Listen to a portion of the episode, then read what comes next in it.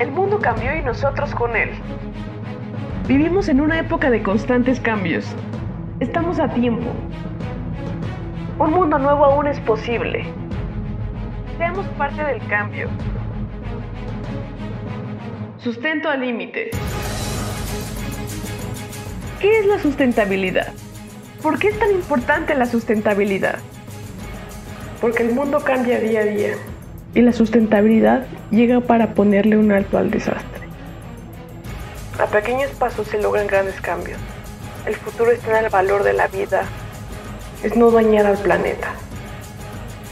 Sin un presente sostenible, el futuro será nada. En Sustento al Límite encontrarás todas las acciones posibles que podrás hacer para ser parte del gran cambio. Durante 20 minutos reflexionaremos sobre los nuevos retos a los que Sustento al Límite te pondrá a prueba. Decisiones, toma de conciencia, acciones, mejora. Somos trabajadores, consumidores, profesionistas, padres, hijos, seres humanos. La sustentabilidad no solo está en el mundo que nos rodea, está en tu cuerpo, está en tu mente, está en tus manos. Porque el futuro es hoy y el tiempo de hacer es ahora. Sustento al límite. Producido por Valeria Espejo. ¿Qué es el greenwashing y cómo evitar caer en él?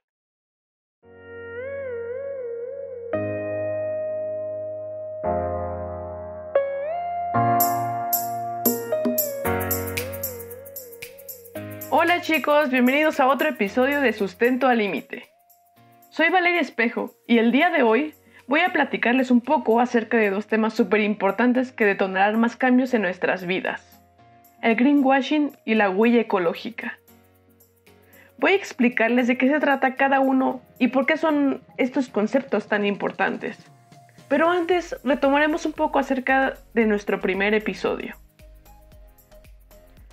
Platicábamos sobre el minimalismo y cómo es que podemos dar el primer paso para tener un modo de vida sustentable.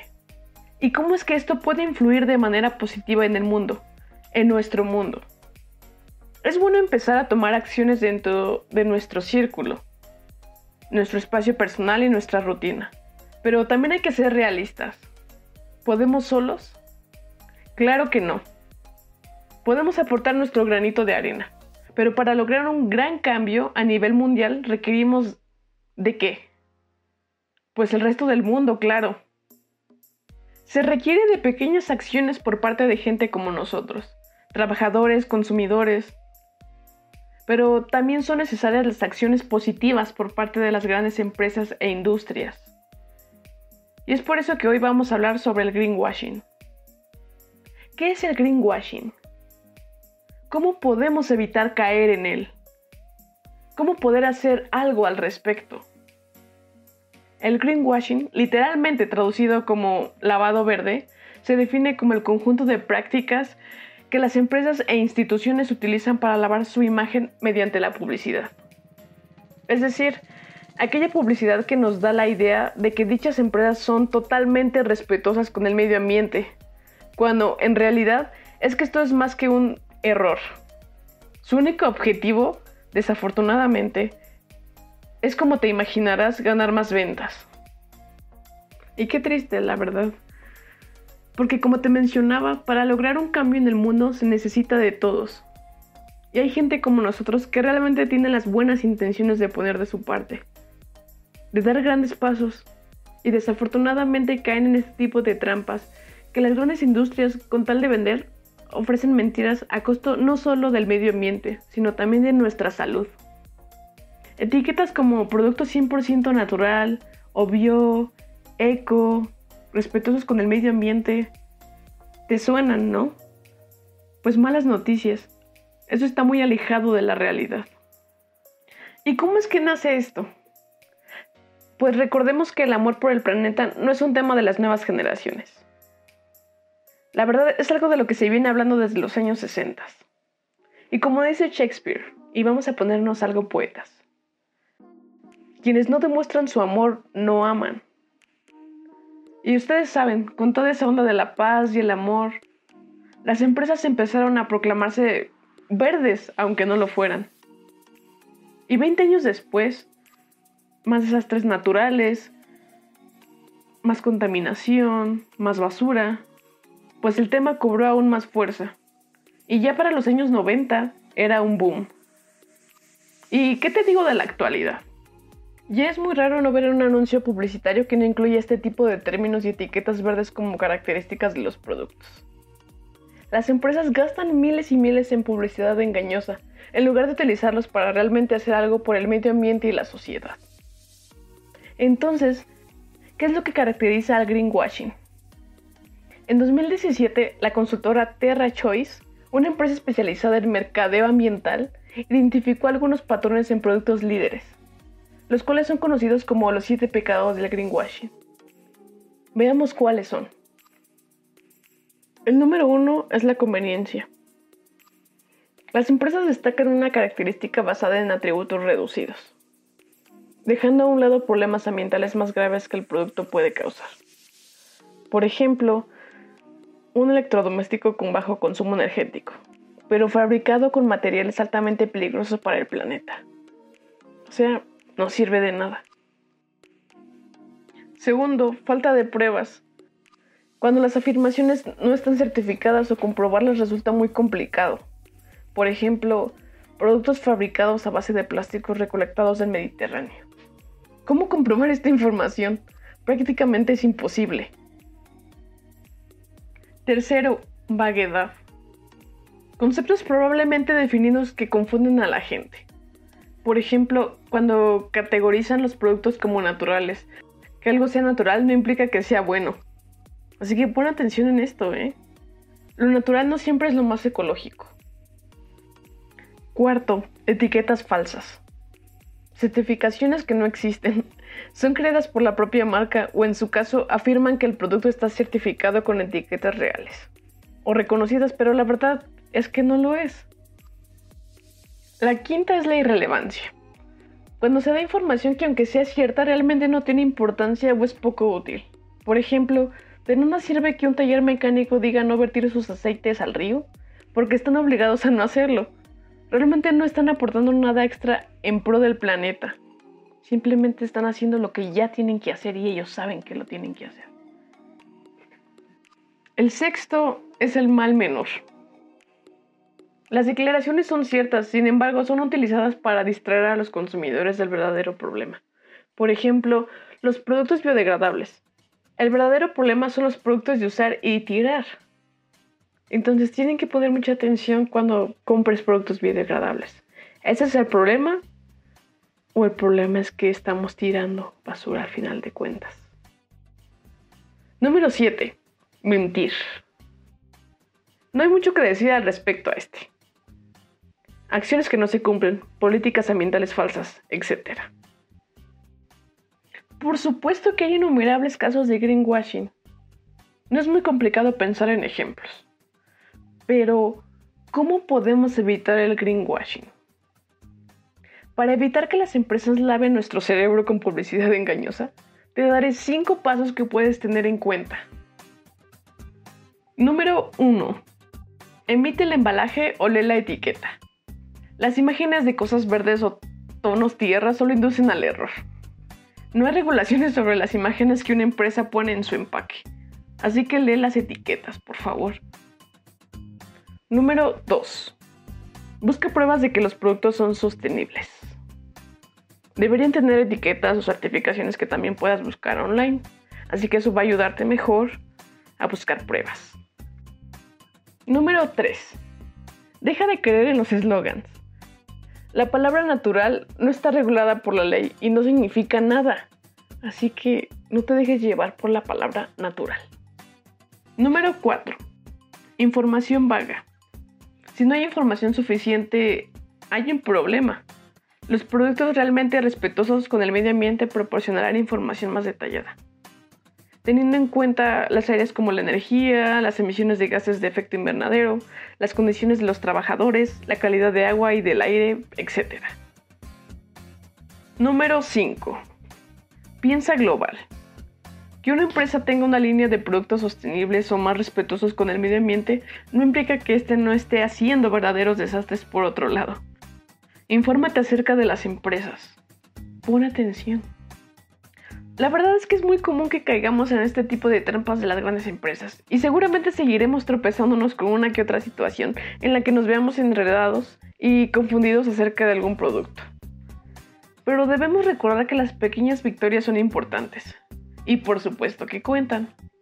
Ya sé que voy a sonar como un cassette trabado, pero en serio chicos, cada cosa que hacemos, sea negativa o positiva, deja huella en el mundo. Te explico a qué me refiero con esto. Existe algo llamado huella ecológica. El concepto nace en 1996 y se le conoce en términos generales como el indicador que muestra el impacto ambiental que producen las actividades humanas sobre los recursos existentes en el planeta y la capacidad ecológica de éste para regenerarlos. Es decir, la huella ecológica nos indica cuál es el impacto del estilo de vida de cada uno de nosotros en el medio ambiente. ¿Y exactamente qué es lo que nos indica la huella ecológica? Nos da a conocer qué efectos y cómo afectan nuestros hábitos en la vida y el medio ambiente que nos rodea.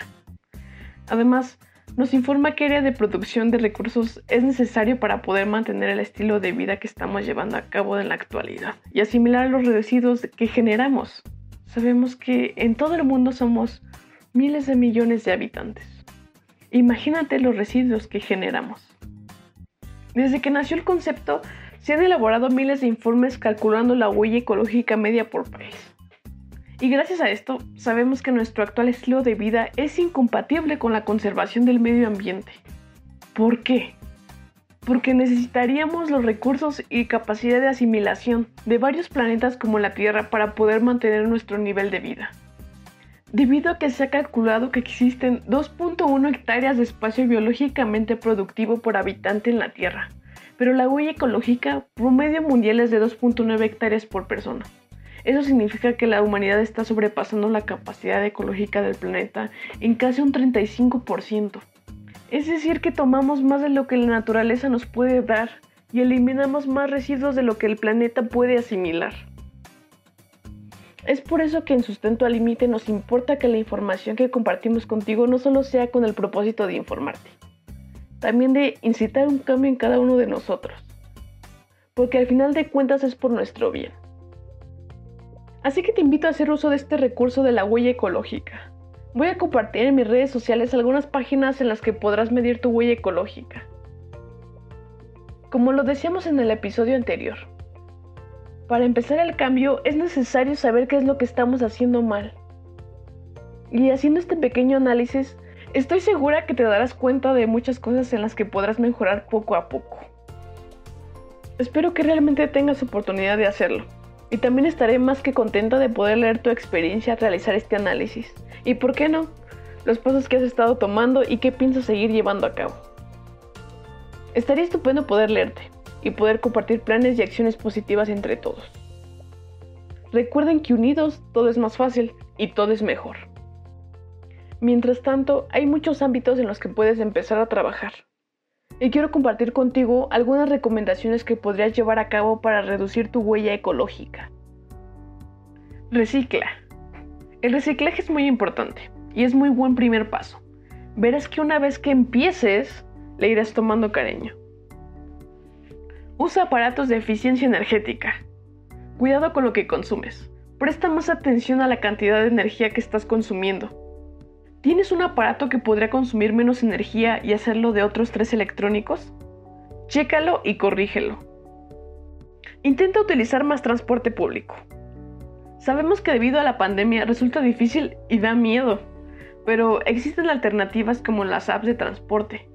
Si está dentro de tus posibilidades, Usa este automóvil que está dando vueltas buscando pasaje y evite que tu carro sume uno más en la calle. Si tienes bicicleta o tu destino realmente no está tan lejos, prepárate un poco antes. Levántate un poco más temprano, calcula mejor tus tiempos y tu camino. Camina. Además de que caminar es una actividad física benéfica para tu salud, también lo es para el medio ambiente. Si vas a viajar en un destino nacional, procura viajar en autobús en lugar de avión los autobuses quedan por debajo de los aviones en términos de contaminación. Mantén controlado tu uso de energía. Desconecta los aparatos que no estés usando. Cuida tu consumo de agua. Cuida tu tiempo en la ducha. Recicla el agua de tu lavadora. Cierra bien los grifos. Evita los productos de un solo uso. Y si en verdad lo requieres, recíclalos. Intenta darle siempre un segundo uso a las cosas. De ser posible, un tercero o un cuarto. Consume alimentos locales y de temporada. Esto evitará el transporte y la contaminación que éste produce. Consume alimentos de producción ecológica, en los que hayan sido poco usados los insecticidas o fertilizantes durante la producción. Es muy muy importante y más saludable. Reduce tu consumo de carne. La industria cárnica produce gran cantidad de emisiones de gases de efecto invernadero, además de gran crueldad hacia los animales. Y a mí que me encanta tomar y comer de todo, mi dentista siempre me recuerda que los ácidos pueden dañar mis dientes. Así que él me recomendó el nuevo colgate bambú. Y hay tres razones por las que se ha convertido en mi cepillo de dientes favorito. Te las voy a compartir. La primera es que es 100% de cultivo sostenible de bambú.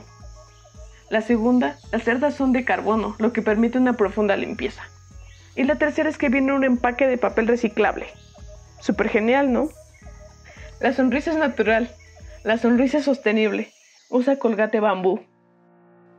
Así que ya tienes otra tarea en tu proceso de cambio.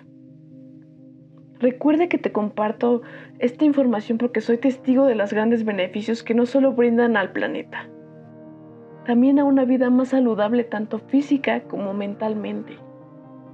Porque recuerda que la sustentabilidad no solo está en el mundo que nos rodea, está en tu cuerpo, está en tu mente, en tus manos. Te espero en el siguiente episodio de Sustento al Límite. Recuerda seguirme en mi Instagram como Dulce Espejo y en Twitter como Valeria Espejo 13, donde continuamente te compartiré datos interesantes que cambiarán tu vida, así como lo han hecho con la mía. Y esta semana quiero que pienses, que medites acerca de estos cambios y vuelvo a citar lo que dijo Shakespeare. Quienes no demuestran su amor no aman. Demuestra tu amor hacia las personas, hacia tu familia, hacia tus amigos, hacia lo que te apasiona, hacia el mundo. Mis mejores deseos esta semana. Así que recuerda, tu mundo está en tus manos. Inspira tu mente, tu corazón y tu energía. Tú tienes el control de tu vida. Te espero en el siguiente episodio de Sustento al Límite. Chao.